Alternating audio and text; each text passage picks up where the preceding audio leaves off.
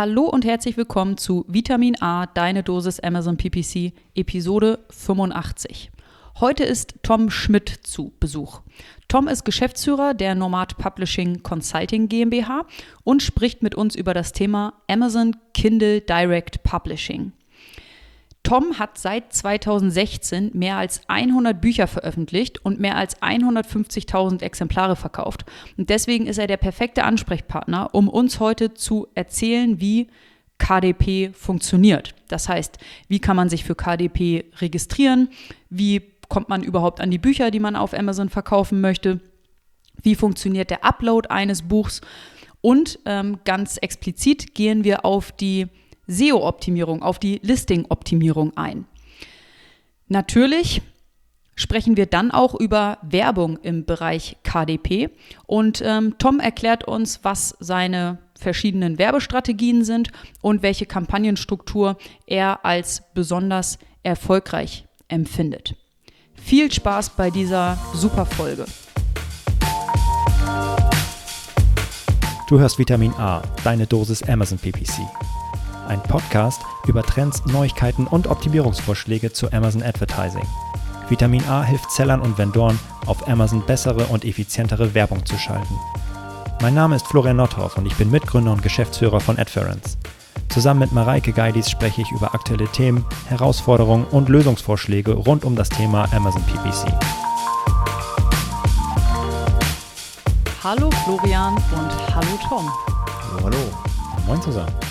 Schön, dass ihr beide da seid. Florian, wir unterhalten uns ja häufiger und heute, das ist auch immer sehr schön, mhm. aber es ist auch immer schön, Interviewgäste da zu haben. Und heute haben wir Tom Schmidt am Start. Und vielleicht, Tom, bist du so nett, dich einmal kurz vorzustellen und äh, zu erzählen, was du so machst. Ja, vielen Dank erstmal, dass ich hier sein darf. Freut mich mal in einem Podcast zu Gast zu sein, den ich selbst auch höre oder gehört habe sehr lange Zeit. Also ich kann mich daran erinnern, ähm, ich muss Anfang des Jahres gewesen sein, bin ich so durch den Schnee spaziert und ähm, habe eure Folgen gehört. Also sehr, sehr cool, jetzt heute hier zu sein.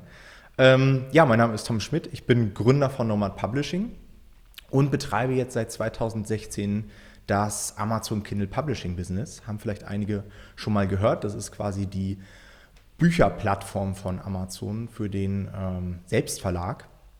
Und ähm, habe das sehr, sehr lange Zeit ähm, ja, quasi selbstbetrieben Bücher veröffentlicht und bin dann irgendwann übergegangen und habe die Marke Nomad Publishing gegründet, die es als Ziel hat, anderen Leuten den Einstieg in Amazon KDP zu erleichtern. Und ähm, habe mittlerweile einen eigenen YouTube-Kanal. Ähm, wir haben bei Nomad Publishing jetzt seit neuestem auch einen eigenen Podcast. Und ähm, ja, macht mega viel Spaß, das Wissen weiterzugeben, zu sehen, dass es auch bei anderen sehr, sehr gut funktioniert.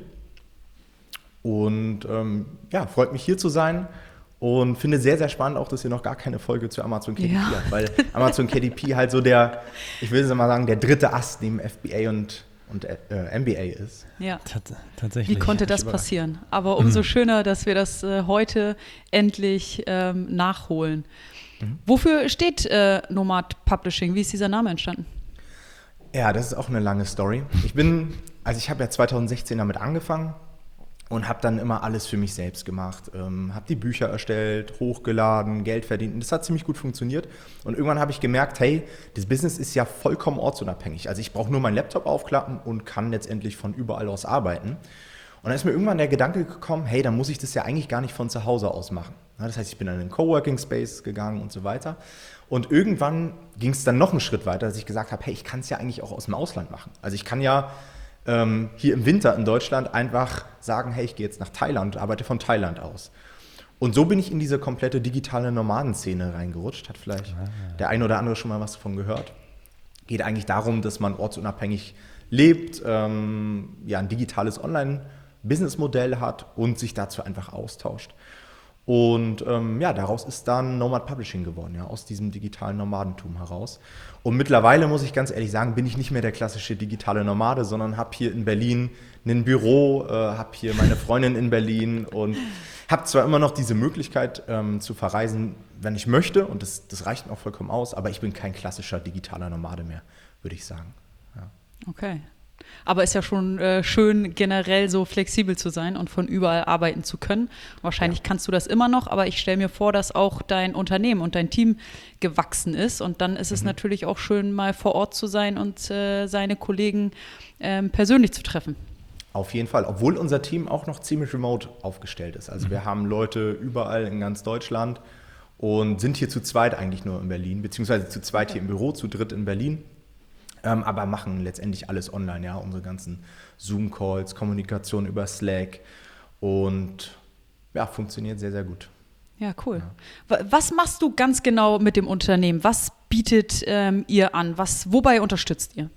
Mhm, wir haben erstmal den kompletten Free-Content, den man auch überall findet, ähm, über YouTube, den Blog, den Podcast. Wir haben ähm, eine Facebook-Community mit 2000 Leuten und wir machen das natürlich nicht nur für ja, Luft und Liebe, sondern äh, wir wollen natürlich auch Geld damit verdienen und bieten quasi an, Leute zu betreuen beim Aufbau ihres eigenen Bücherbusiness. Das heißt, wir zeigen den Leuten, wie sie erfolgreich auf Amazon Bücher vermarkten kann und, und haben da ein Coaching-Programm, bei dem wir die Leute über Wochen hinweg begleiten und ihnen letztendlich alles beibringen, was sie brauchen, wie sie wirklich, wir sagen immer auf Verlagsniveau veröffentlichen. Das heißt, unser Ziel ist es, okay. am Ende Bücher zu veröffentlichen, bei denen man von außen gar nicht mehr sagen kann, ist es jetzt ein Buch von einem großen Verlag oder ist es ein Buch über Self-Publishing.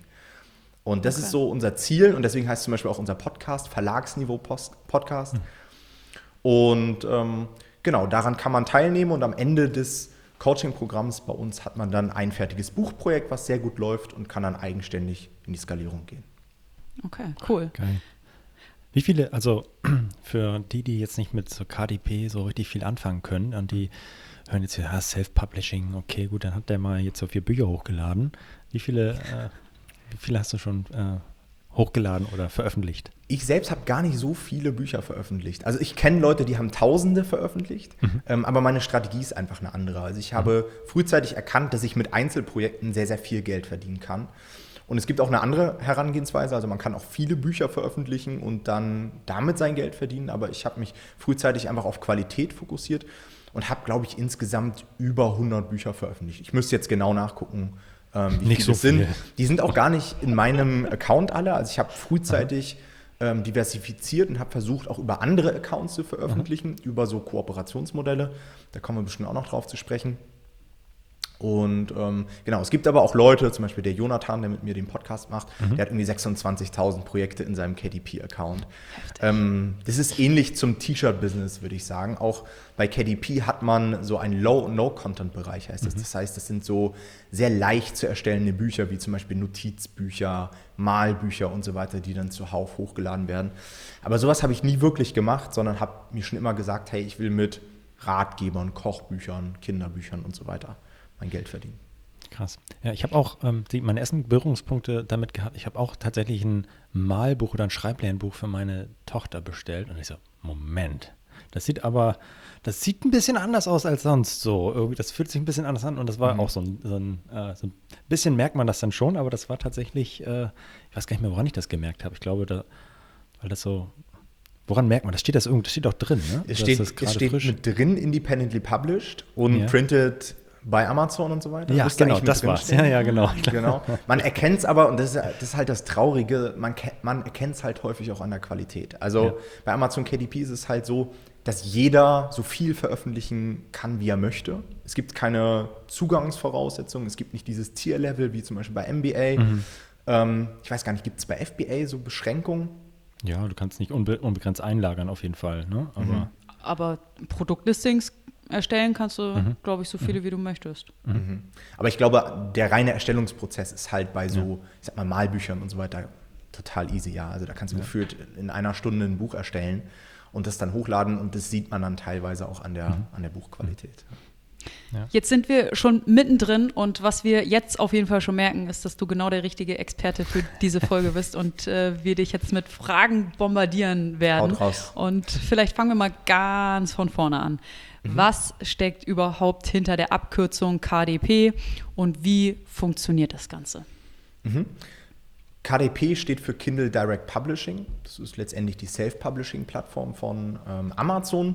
Amazon hat ja damals, glaube ich, mit Büchern sogar gestartet. Ne? Mhm. Glaub, Jeff Bezos hat mit Büchern gestartet. Und irgendwann kam dann diese Self-Publishing-Plattform. Ich weiß gar nicht mehr, wann das genau war. Ist auf jeden Fall schon, ich würde sagen, hm, knappe zehn Jahre her ungefähr. Ähm, und ich bin jetzt seit 2016 dabei. Mhm. Und das heißt einfach, dass du als jedermann Bücher veröffentlichen kannst. Es sind E-Books, das können Taschenbücher sein, ähm, das können mittlerweile auch Hardcover-Bücher sein und sogar Hörbücher. Ja, kennt ihr vielleicht auch, mhm. ähm, Audible. Ähm, das heißt, jeder kann sich heutzutage hinsetzen, kauft sich ein Mikrofon, wie wir das ja haben, und kann sein eigenes Hörbuch recorden und über Audible vertreiben, was schon ziemlich cool ist. Ja. ja das wusste ich zum Beispiel auch nicht. Mhm. Es gibt natürlich auch da so, so, ein paar Qualitätsstandards, die du in deiner Aufnahme haben musst, aber grundsätzlich ist das möglich. Genau, das heißt, du kannst diese Bücher vertreiben und das Besondere an Amazon ähm, ist, dass sie ein eigenes Print-on-Demand-System haben. Das heißt, gerade im Printbereich für die Taschenbücher und für die Hardcover-Version ist es so, dass man selbst eigentlich nur das Manuskript hochlädt. Also man hat keinen klassischen Auflagendruck oder irgendeine Produktion, sondern man lädt einfach nur ein PDF zum Beispiel hoch oder ein Word-Dokument. Und das Ganze wird dann gedruckt, wenn es gekauft wird. Das heißt, wir haben auch eigentlich null Risiko. Wir laden unser Buchmanuskript hoch, das Listing wird erstellt, es kommt der Kauf rein, dann schickt Amazon den Auftrag ins eigene Druckwerk und das Ganze wird dann von Amazon ausgeliefert und wir bekommen am Ende dafür eine Tantieme pro Buchverkauf. Ja. Cool. Hört, hört, sich tatsächlich echt easy an. Woher bekomme ich das Buch, welches ich verkaufen möchte? Schreibe ich das selber? Kannst du machen, wenn dir das Spaß macht und wenn du in irgendeinem Bereich eine bestimmte Expertise hast. Bei mir ist es damals so entstanden, ich war Student und ich brauchte einfach Geld. Ähm, mir haben sie das BAföG gestrichen und ich habe irgendwie online geguckt, wie kann ich Geld verdienen. Und dann bin ich oh, irgendwann, ich bin natürlich auch auf FBA und sowas gestoßen, aber das war häufig, also es hat extrem lange gedauert, du brauchtest sehr viel Kapital, es war irgendwie nicht anfängerfreundlich für mich. Dann bin ich irgendwann auf einen Typen gestoßen, der hat E-Books verkauft über Amazon. Über ein YouTube-Video, YouTube-Werbung? Genau, ganz klassisch, ganz klassisches YouTube-Video. Und ähm, hat das sehr erfolgreich gemacht. Und habe ich mir gedacht, hey, darunter kann ich mir was vorstellen. E-Book schreiben und habe mich da so ein bisschen reingefuchst, habe so eine kleine Nischenrecherche gemacht und dann habe ich mein erstes Thema herausgefunden und es war die ketogene Diät. Vielleicht kennt ihr das, da isst man sehr, sehr wenig Kohlenhydrate und nur Fette und so weiter. Mhm. Und habe mich dann hingesetzt in meiner Unibibliothek und habe dieses Buch innerhalb von sechs Wochen selbst geschrieben als Laie, quasi mhm. wie so eine Art wissenschaftliche Arbeit. Habe mich hingesetzt, habe Studien ausgewertet. Nach sechs Wochen stand mein Buch und ich habe das dann hochgeladen, habe das dann vermarktet und es hat direkt gut funktioniert. Und das hat mich so schockiert. Also ich habe direkt am, am ersten oder zweiten Tag habe ich die ersten Sales gehabt und habe dann, glaube ich, innerhalb kürzester Zeit irgendwie 150 Euro damit verdient pro Monat. Was sich jetzt erstmal wenig anhört, ist auch nicht super viel, aber als Student ist das eine Menge Geld und dann habe ich halt hochgerechnet, ja, jetzt mache ich noch zwei, drei Bücher und dann kann ich schon meinen Studentenjob an den Nagel hängen. Und habe das dann immer weiter skaliert und habe dann als Student schon 1000 Euro monatlich damit verdient. Aber zur, zu der eigentlichen Frage zurückzukommen. Also ja, man kann selbst schreiben, aber ich habe dann natürlich auch irgendwann gemerkt, hey, ich habe einfach keine Ahnung davon, um mich jetzt jedes Mal hinzusetzen und mich dort reinzuarbeiten, macht wenig Sinn. Das heißt, man kann das Ganze auch an Leute auslagern, die das einfach hauptberuflich machen. Mhm. Ja, das können Texter sein, die den ganzen Tag nur schreiben. Ja, das sind dann häufig ähm, Leute, die sich so über Texterplattformen, kennt vielleicht auch der ein oder andere Textbroker und so weiter, organisieren. Und dort zahlt man dann meist pro Wort und ähm, hat dann danach die Nutzungs- und Verwertungsrechte und kann das Buch veröffentlichen. Oder was ich in den letzten zwei, drei Jahren sehr, sehr stark mache, ist einfach mit Experten kooperieren. Mhm. Ja, dass man zum Beispiel sagt, hey, ihr wollt jetzt ein Buch rausbringen zum Thema Amazon Advertising, dass ich sage, hey, ihr beiden schreibt das Buch und ich übernehme die komplette Vermarktung und wir machen dann 50-50. Okay. Ja, und das hat einfach diverse Vorteile, weil ich dann natürlich nicht schreiben muss, ich spare mir eine Menge Zeit, ich habe natürlich auch nicht das Invest, weil ich nicht in den Text investieren mhm. muss. Und ich kann sicherstellen, dass der Text einfach gut ist, weil ihr zwei Experten für Amazon PPC seid das könnte ich wahrscheinlich selbst gar nicht so schreiben. Und, Aber sind ähm, jetzt, achso, ja. sorry, aber sind jetzt die, ähm, also wenn du jetzt so dich sechs Wochen einschließt und so ein Buch schreibst oder mhm. jemand anderes macht das und das verkauft man dann und Leute lesen das und mhm. die sagen dann, ist denn, also die Resonanz dann auch gut und sagen, oh, das ist echt Cool. Auch da sind wahrscheinlich Dutzende Rechtschreibfehler drin, weil es halt nicht professionell gelaufen ist, also nur, nur Fans, aber am Ende ist das halt nicht so, ein so einen ganz professionellen Weg gegangen. Und am Ende, aber wird das auch angenommen? Also, von, also so, von das war ja, das war ja noch 2016, ja, das Beispiel genau. mit dem Selbstschreiben. Heutzutage ja. machen wir eigentlich genau das Gleiche, was ein Verlag auch macht. Wir mhm. suchen uns Experten, die die fachliche Expertise haben. Ja. Beispiel, ich identifiziere jetzt eine Hundenische, Hundetraining und gehe dann auf Hundetrainer zu, Leute mit einer Hundeschule die liefern den Content, die schreiben das Buch, anschließend geht es zum Lektor, also das mhm. ist letztendlich genau das, was mhm. der Verlag mhm. auch macht. Nur alles deutlich schlanker, ja. deutlich effizienter und viel mehr auf den Amazon-Algorithmus ausgerichtet. Ja. Und das funktioniert wahnsinnig gut. Also ähm, wir haben mittlerweile Bücher in den Spiegel-Bestsellerlisten, die Autoren werden zu irgendwelchen Konferenzen eingeladen. Also wie ich gesagt habe, das Ziel ist immer, dass du von außen gar keinen Unterschied mehr zwischen ja. dem Self-Publishing-Projekt cool. siehst und Sauber. normal steht auf jeden Fall noch auf meiner Bucketliste für mein Leben. Ich wollte ähm, immer mal noch ein Buch schreiben. Also vielleicht werden wir da irgendwann mal kooperieren. Mhm. Okay, dann habe ich mein Buch, äh, über welchen Weg ähm, auch immer ich an dieses Buch und an die, an die Rechte entsprechend gekommen bin. Und mhm. nun möchte ich das auf Amazon verkaufen. Wie mhm. funktioniert dieser Registrierungsprozess? Ist der kompliziert? Ist der easy? Wie funktioniert das? Super easy. Also ich habe jetzt nicht so den Vergleich, weil ich nur Amazon KDP mhm. mache, aber ich würde sagen, es ist super easy, eine Sache, die man innerhalb von 10, 15 Minuten abschließen ja. kann. Mhm. Und dann hast du diesen Account und dann kannst du theoretisch loslegen. Ja. Ähm, Advertising-Account kannst du dir dann erstellen, wenn dein erstes Buch online ist. Also das ist mhm. auch relativ einfach dann. Mhm.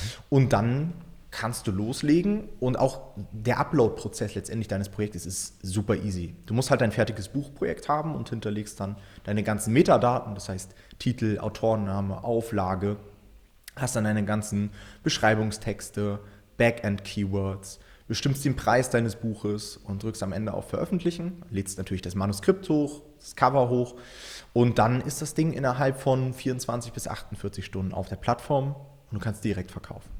Easy. Ja. Jetzt hast du schon ein bisschen was, äh, ein paar Stichworte fallen lassen. Amazon-Algorithmus, Titel ist extrem wichtig, Cover ist extrem wichtig. Wie funktioniert genau die Erstellung von so einem Produktlisting und von so einer Produktdetailseite? Was bringst du dort mit rein? Was kommt vielleicht auch von Amazon und worauf achtest du, damit das ein gutes, erfolgreiches Produktlisting, eine richtig gute äh, Produktdetailseite wird? Mhm.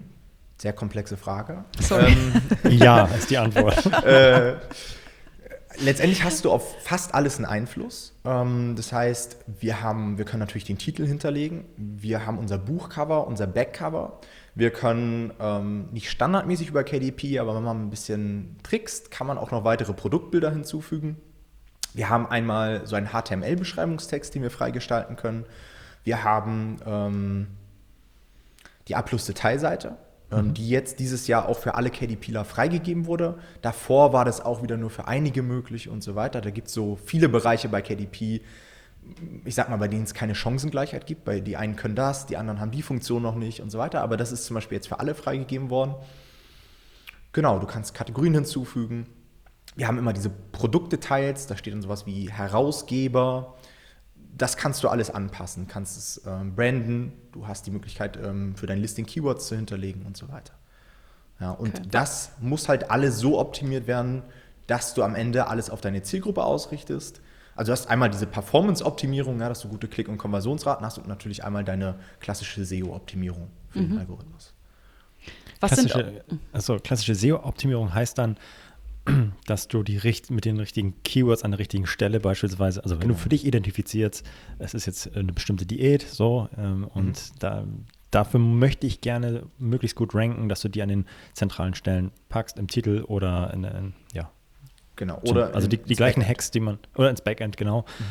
Das sind, äh, ist der gleiche ähm, der gleiche Weg. Also da ist jetzt äh, nichts, ist da irgendwas speziell für KDP oder ist, würde sagen, okay, die Best Practices, die wir eigentlich aus der Produkt, physischen Produktwelt kennen, die gelten jetzt auch hier. Ich denke, das ist sich mhm. ziemlich ähnlich. Ich weiß jetzt nicht, wie viele Keywords man bei normalen physischen Produkten hinterlegen kann. Also bei KDP hat man sieben Felder, äh, die man mhm. dann auch beliebig ausfüllen kann. Also da kann man auch mehrere Keywords eintragen und so weiter.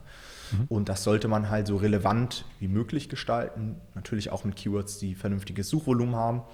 und sollte sich dann natürlich Gedanken machen, okay, was sind dann so die Hauptkeywords, ja, auf die ich jetzt ranken möchte, welche ich als Fokus-Keyword einfach mit in den, in den Titel aufnehme. Mhm. Ja. Okay.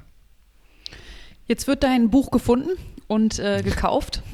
Und ähm, was, was äh, verdienst du denn dann? Was gibt Amazon ab? Mhm. Oder das was musst du an Amazon abgeben von dem Verkaufspreis? Wie funktioniert das? Ja, das funktioniert über verschiedene Modelle. Wir haben ja diese unterschiedlichen Medien. Wir haben ja einmal das E-Book. Mhm. Beim E-Book bekommen wir 70% Tantieme, also ziemlich viel. Ähm, dann haben wir einmal das Taschenbuch. Beim Taschenbuch haben wir verschiedene Komponenten, auf die wir achten müssen. Die Hauptkomponente ist der Druckpreis. Also wir haben bestimmte Druckkosten bei so einem gedruckten Buch. Ähm, das heißt, es kommt voll drauf an, wie viele Seiten hast du? Ist es jetzt ein Taschenbuch? Ist es ein Hardcover? Druckst du Farbe? Druckst du schwarz-weiß? Bei Farbe hat man nochmal einen Standardfarbdruck, jetzt neuerdings einen Premium-Farbdruck. Und all das hat dann einen Einfluss quasi am Ende auf deine Tantieme. Also ich kann euch mal eine Benchmark geben, wenn wir jetzt ein 15-Euro-Buch über Amazon vertreiben und das schwarz-weiß drucken, ich sag mal so mit 150 Seiten, so ein kompakter Ratgeber, dann bleiben so um die 5 Euro übrig als Tantieme.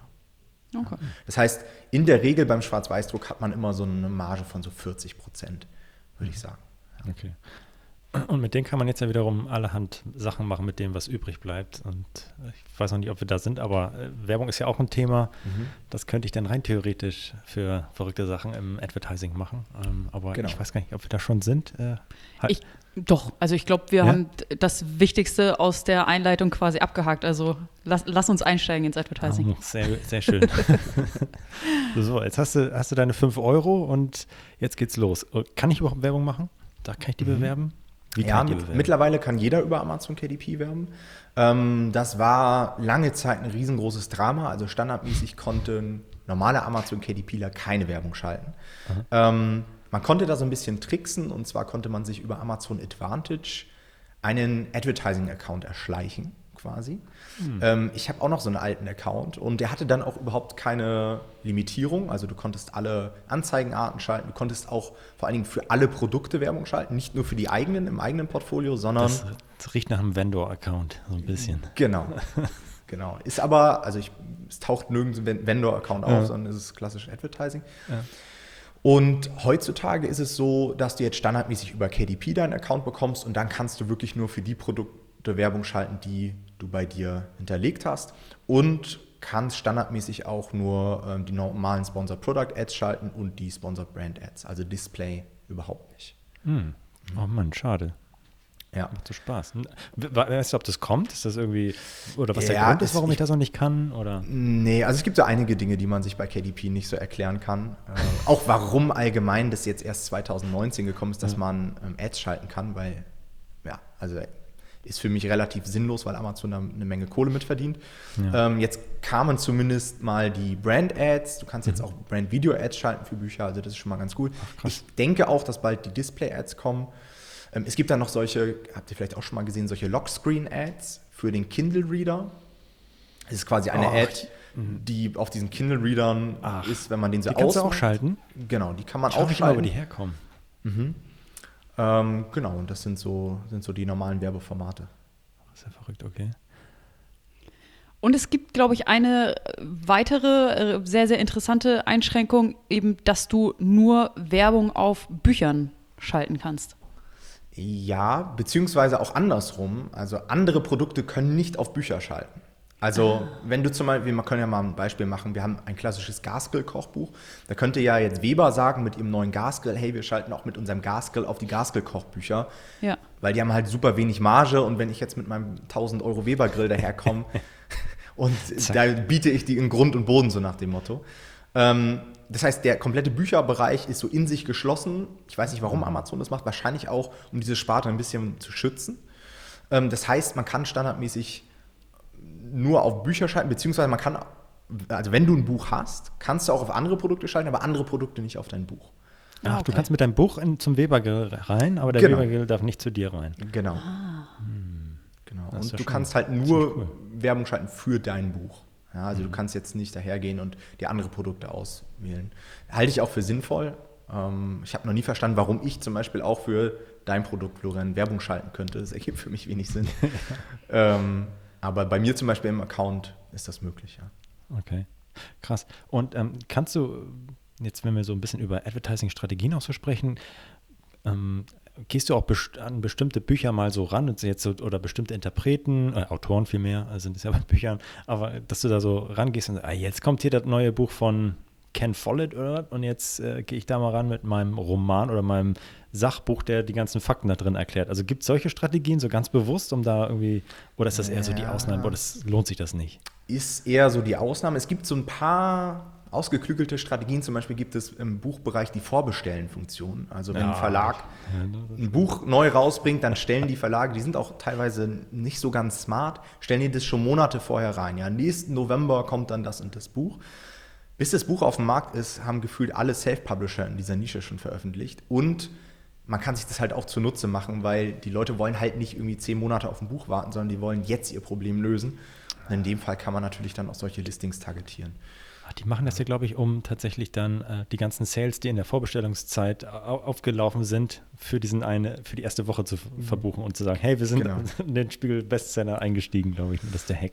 Genau. Ist wahrscheinlich, ist wahrscheinlich auch keine schlechte Idee, aber sorgt halt auch dafür, es gibt so im Bereich Amazon KDP auch so ein paar Nischensuchstrategien, die halt mhm. genau darauf basieren, ne, dass du nach Vorbestellen filterst und du halt schon siehst, okay, was hat denn so die Research-Abteilung von dem und dem Verlag so die letzten Monate gemacht? Ne? Also. Und gut. Was ist denn so die Strategie, die du empfehlen würdest, wenn jemand äh, ein neues Buch äh, hochgeladen hat und das jetzt verkaufen möchte?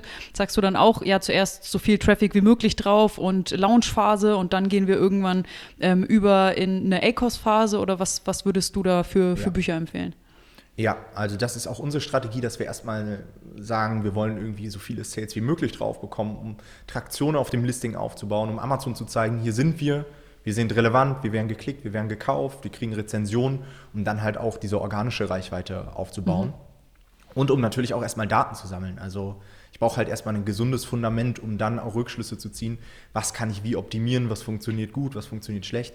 Das heißt, die erste Phase in Advertising ist bei uns überhaupt nicht auf den Arcos ausgelegt. Also es kann sehr gerne auch mal unprofitabel sein. Mhm. Und dann Stück für Stück wird das Ganze dann Richtung Profitabilität optimiert später. Ja blöde Frage, die uns aber auch immer gestellt wird. Wie lange geht diese Phase? Wie viel muss ich investieren?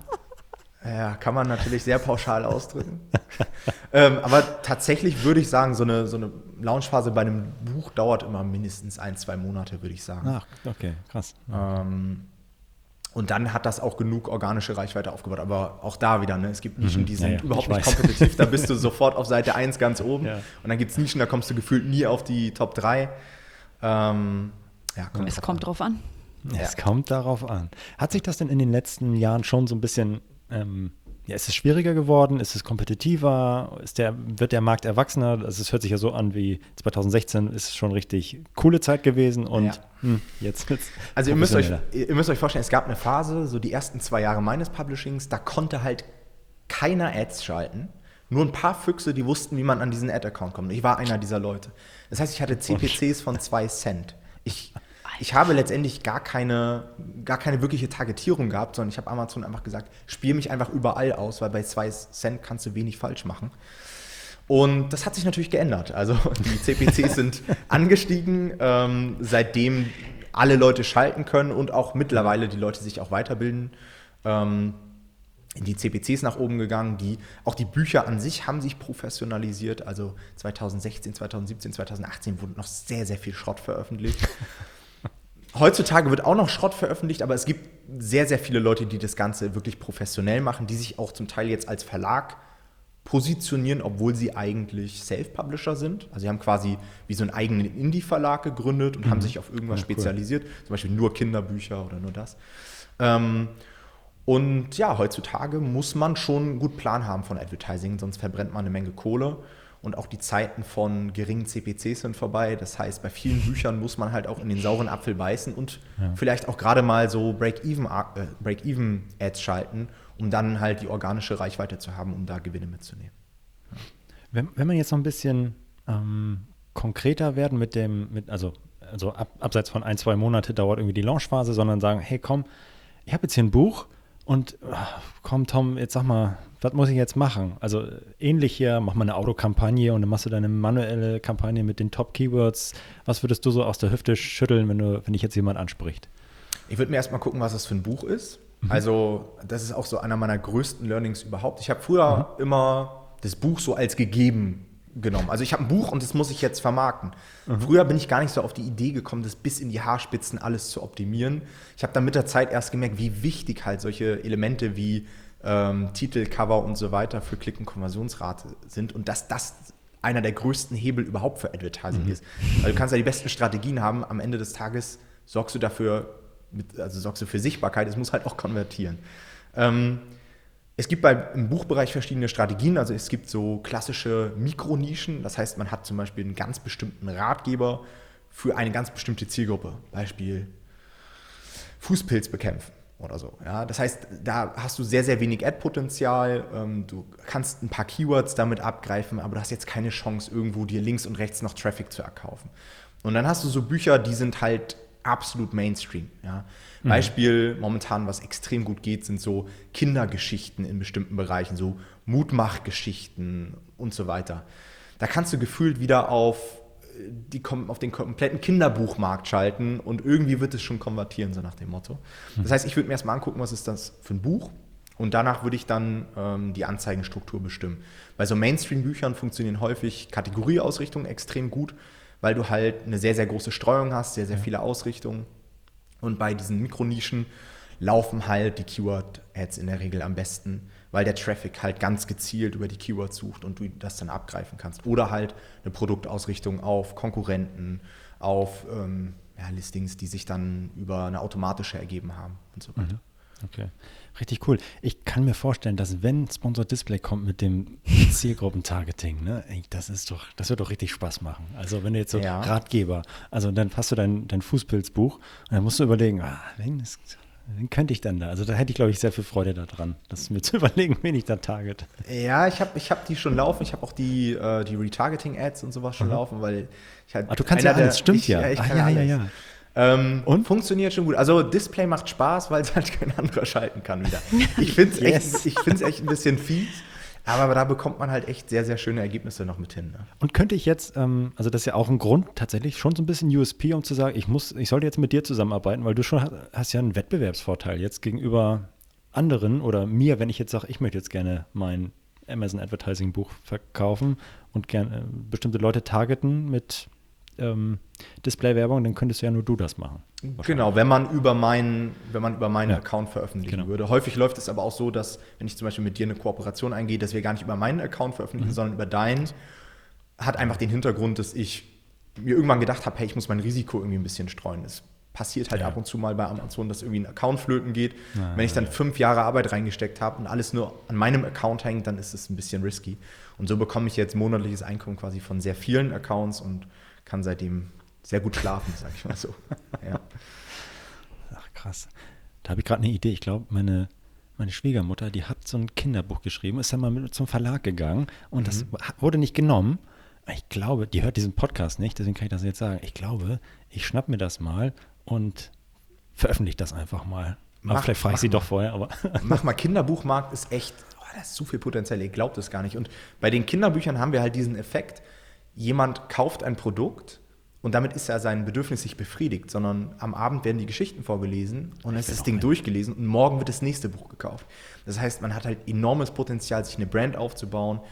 Ähm, auch, und da haben wir noch gar nicht drüber geredet, wir auf Amazon KDP bekommen keine Daten der Zielgruppe. Also wir haben überhaupt keine Chance, mhm. ähm, mit irgendwem in Kontakt zu treten. Das heißt, das muss man immer über das Buch irgendwie regeln, ja? dass man zum Beispiel sagt, hey, man bietet noch einen Gratis-Inhalt, den man für eine Newsletter-Anmeldung oder sowas mhm. bekommt. Aber das darf man, ja? Also das ist jetzt. Ja, wenn man alles DSGVO-konform macht. Ah, okay, so, ja, okay. Das, ja. Aber Amazon macht da keinen Regel, nee. schiebt da keinen Regel vor. Okay. Genau. Oh, und ähm, da hat man halt im Kinderbuchmarkt extrem viel Potenzial, ja, auch mehrere Bücher gut zu verkaufen, sich im Branding hochzuziehen und so weiter. Hm. Das ist schon spannend. Super spannender Bereich. Mhm. Ja, auf jeden Fall. Haben viele noch gar nicht so auf dem Schirm. Ja. Ja. Wie viele gibt wie viele gibt's denn ungefähr? Was glaubst du? Also du hast ja von deiner Facebook-Gruppe schon erzählt, wo ähm, so circa 2000 drin sind. Das ist, äh, darf ich ja sagen, ist ja öffentlich, ne? Genau, Ähm, da sind ja. 2000 Mitglieder drin. Der YouTube-Kanal hat jetzt 7500 Mitglieder, Mhm. was ja gar nicht so viel ist. Also wenn man sich mal anguckt, das ist der, tatsächlich der größte Kanal in Deutschland, der sich Mhm. jetzt rein auf KDP spezialisiert. Wenn man sich die FBA-Kanäle anguckt oder die NBA-Kanäle, die sind teilweise zehnmal so groß. Also ich finde, KDP ist immer noch, immer noch unterbewertet, würde ich sagen. Ich bin natürlich auch so ein bisschen biased, muss man jetzt Mhm. Auch so ein bisschen. Aber es ist halt eine super Möglichkeit, auch mal so ein Amazon-Business sehr schmal anzutesten. Ähm, jetzt nicht ganz so schmal wie bei MBA. Also bei MBA braucht man ja tatsächlich nur ein paar Designs, die man dann hochlädt. Ähm, so ein Buch zu erstellen macht schon ein bisschen mehr Arbeit. Ähm, aber auch da hat man dann sehr, sehr schöne Möglichkeiten, auch mal verschiedene Produkte tatsächlich auch auszutesten, wie so ein Hörbuch oder E-Books, ähm, Taschenbücher, Hardcover und so weiter. Und was halt auch viele unterschätzen, ist noch dieser Effekt, wenn du vielleicht schon eine Expertise hast. Also als Experte ein Buch zu veröffentlichen, oder eröffnet dir ja auch so viele Türen Richtung positive PR. Du kannst dich als Bestseller-Autor darstellen. Du gewinnst sehr günstig Kunden, weil du auf deiner Produkttreppe ein sehr schönes Einstiegsprodukt einfach hast, ne, um dann vielleicht auch, keine Ahnung, Seminare anzubieten, Kurse oder andere Dienstleistungen. Ja, also da ist sehr, Hürde sehr ist auf jeden Fall richtig Potenzial. niedrig, das, das kann man wohl sagen. Ja. Auf jeden Fall. Wie sieht denn, ich habe noch eine Frage zu Sponsored Brands Video Ads. Die kann man ja auch schalten. Kann, du kannst ja alles schalten. Mhm. Dann ähm, ja, muss man sich einfach gut Gedanken machen, wie man dieses Video erstellt, wahrscheinlich. Ne? Weil ich Genau. erstmal so grundsätzlich, puh, so, aber dann kann man die Figuren zum Leben erwecken oder was, was, was hast du da so bisher so gesehen? Weil mir ist noch Ja. keine, äh, ich habe noch keine wahrgenommen, aber der Markt ist noch nicht gut aufgestellt. mal. Also viele haben tatsächlich so Videos, wo du dann so, so ein 3D-Mock-up von einem Buch hast und da wird dann so reingezoomt. Also sehr, sehr viele trashige Video-Ads. Okay. Ähm, aber es gibt auch Leute, die das schon hochwertig produziert haben und dann ähm, einfach das Thema stärker visualisiert haben. Auch von Ratgebern, einfach so Situationen zeigen. Ähm, dann wird das Buch so durchgeblättert, das heißt, du kannst schon reingucken, wie das Buch von innen aussieht und so weiter. Also da gibt es schon einiges an Potenzial. Wie ist denn das, wenn du das vergleichen würdest mit so, oder was ist, ich, ich glaube, es gibt einen relativ großen Vorteil, den ähm, Independent Self-Publishing Autoren haben, die gegenüber den, den Großen, oder? Also die kommen ja immer so, so flaggschiffig vor und so, ja, wir machen jetzt hier kein Video, boah, nö, warum denn auf Amazon auf Werbung schalten? Das ist schon, ist das nur ein Vorurteil oder seht ihr das auch, dass da irgendwie so die großen Verlage hinterherhinken? Absolut. Also ich habe mich da schon mit Leuten unterhalten, die bekommen ihr, ihr Budget zur Verfügung gestellt und was damit passiert ist, denen egal, Hauptsache es wird irgendwie rausgeknallt. Und was wir halt feststellen, die, sie optimieren halt auch nicht auf Amazon. Ja? Und das ist so der, der Vorteil dieser ganzen Kindle Publisher. Du weißt halt von Anfang an, auf welche Keywords du optimierst, was wie krass gesucht wird. Der Verlag optimiert halt sehr stark noch auf stationären Handel. Ja. Ja? Das Buch muss irgendwie gut in der Hand liegen und so weiter. Das merkt der Amazon-Kunde erst, wenn das Buch gekauft wurde. Das heißt, wir haben halt ganz andere Ebenen, auf denen wir optimieren können.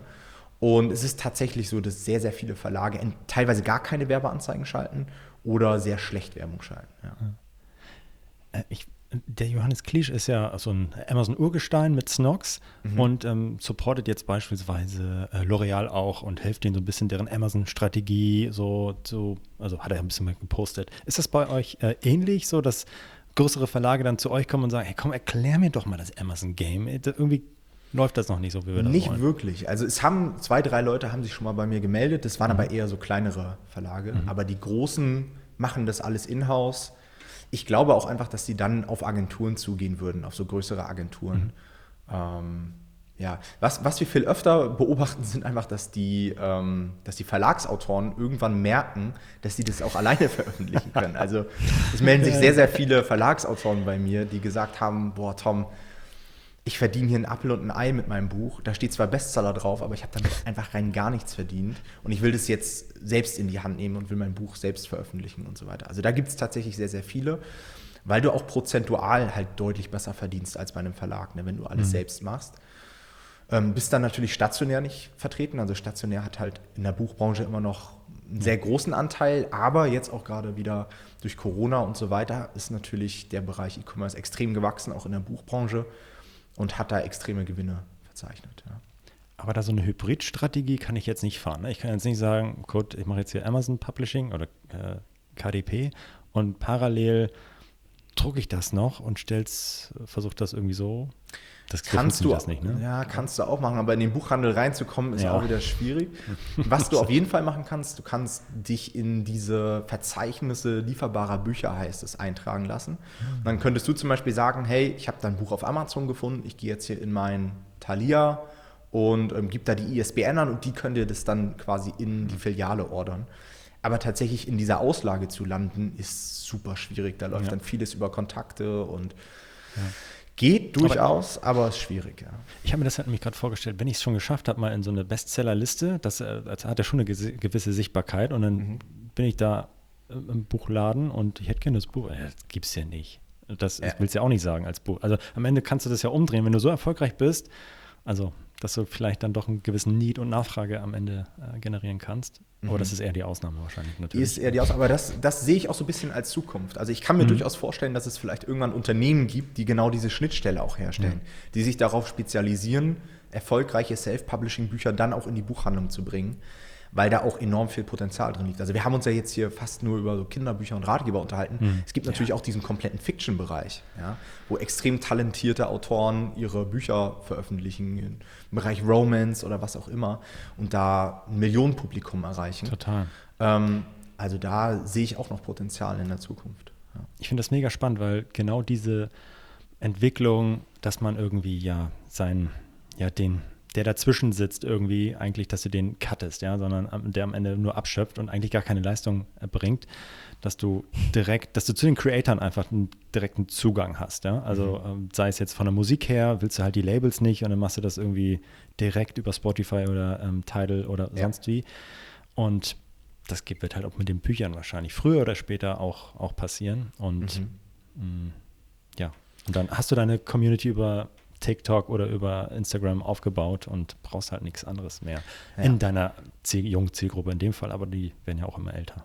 Ja, und das ist quasi genau das, auf was wir uns spezialisiert haben, diese Leute mhm. zu finden, mhm. diese teilweise Mikroinfluencer, das sind jetzt gar nicht die ganz, ganz großen, sondern das sind Leute, die haben dann 10, 20, 30, 40.000 Instagram-Follower im DIY-Bereich mhm. und machen jetzt ein Buch zum Thema Häkeln oder sowas. Ja enorm viel Potenzial, weil Amazon das so geil findet, wenn du am Anfang direkt 100, 200 Sales ja. irgendwie extern draufbringst und dann dominierst du so schnell die komplette Nische und du bist halt agil. Also bis die großen Verlage mal auf so ja. ein zum Beispiel Häkeltrend oder sowas gekommen sind, das dauert ewig ja. und so ein Self-Publishing-Projekt bei uns, das dauert halt wenige Monate, dann ist das Ding online. Ja. Geil. Also wenn ich jetzt eine Idee hätte, ich habe schon ein Kinderbuch, so halb fertig. Also beziehungsweise ich kenne wen, der eins hat, noch nicht veröffentlicht, dann komme ich mal zu dir damit. Und dann mach das, mach das. Da habe ich tatsächlich schon so viele Leute gehabt, die dann, oh krass, ja, man kann selbst Bücher veröffentlichen. Ah, ich habe dann noch so das Kochbuch meiner Oma und Früher, früher, als ich angefangen habe, war es tatsächlich so, du konntest eigentlich alles hochladen. Irgendwie hat das immer irgendwie verkauft. Also du konntest theoretisch deine Bachelorarbeit hochladen und du hattest uh. Sales damit. Heutzutage gibt es natürlich so viele Bücher dass man da schon gut optimieren muss. Aber wenn man das so ein bisschen verstanden hat und vor allen Dingen auch Titel und Cover, das sind halt, das ist so halt die Verpackung außenrum, die muss halt stimmen. Jetzt nicht sagen, also inhaltlich ist natürlich auch wichtig, dass, damit es sich dann nachhaltig gut verkauft. Ja, ja. Aber wenn du das beherrschst, erstmal Titel und Cover zu optimieren, dann kannst du verkaufen, so viel du willst auf Amazon. Ja. Das ist doch, klingt nach einem guten Schlusswort. Definitiv. Vielen, vielen Dank ja. für all die Einblicke und das ganze Wissen, was du mit uns geteilt hast. Wenn unsere Zuhörer mit dir in Kontakt treten wollen, wie können sie mhm. das tun? Sie können entweder über unseren Podcast kommen, ja, Verlagsniveau-Podcast, einfach mal Spotify, Apple und so weiter eintragen. Ähm, der YouTube-Kanal heißt auch Nomad Publishing. Und falls mich jemand persönlich erreichen möchte, kann er mir auch einfach schreiben. Einfach tom at nomad-publishing.de. Hervorragend. Vielen Dank. Alright. Dann vielen Dank, dass ich da sein durfte. Ja, Tom, danke dir für deine Zeit. Mach's gut. Tschüss. Ciao, ciao. Das war Vitamin A, deine Dosis Amazon PPC. Für Fragen und Feedback schreibt uns gerne eine Mail an vitamin-a at Vielen Dank fürs Hören und bis zum nächsten Mal.